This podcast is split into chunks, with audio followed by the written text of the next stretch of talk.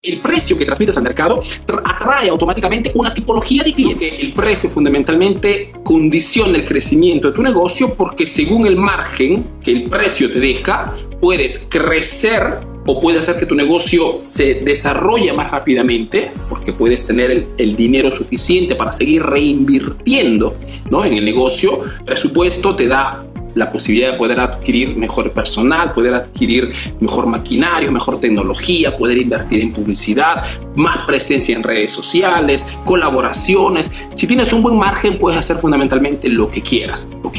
Y el precio la cifra que transmites al mercado, o mejor dicho, el posicionamiento que tu precio refleja, si tú presentas al mercado un precio bajo, ¿ok? Automáticamente la percepción de tu negocio es muy baja. El valor percibido es bajísimo. Si al contrario, tu marca, tu, tu, tu, emprendimiento transmite al mercado precios altos, ¿ok? Más altos que los demás, simplemente transmites una percepción de credibilidad más alta. Ahora, podría parecerte simple este razonamiento, pero funciona así. Cuando nosotros buscamos de repente alguna solución allá afuera.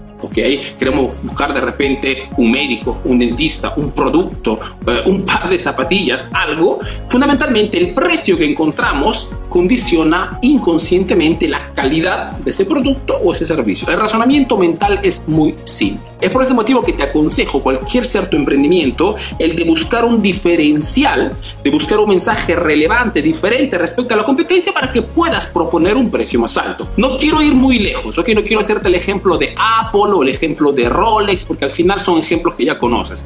Te hago un ejemplo personal. Emprendedor Eficaz es una marca que vende cursos digitales a alto precio. Mis cursos normalmente cuestan 600 dólares, el ingreso a mi academia cuesta 1.290 dólares, ahora aumentaremos en los próximos meses porque está llegando nuevos cursos, ¿ok? Mi libro digital cuesta 190 dólares el manual, otro libro cuesta 99 dólares. Lo que te quiero decir es que mis productos son posicionados con precios más altos respecto a otro emprendimiento que de repente vende un curso digital a 9 dólares, 19 dólares. ¿Por qué te digo esto? Porque el precio que transmites al mercado atrae automáticamente una tipología de cliente.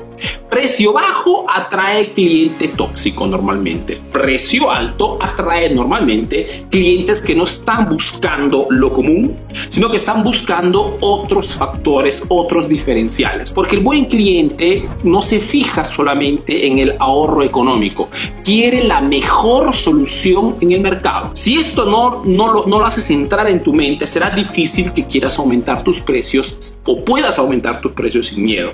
Repito, si transmites un precio alto al mercado, automáticamente atraes una tipología de personas que no está buscando netamente el ahorro económico, sino que está buscando la mejor solución en el mercado.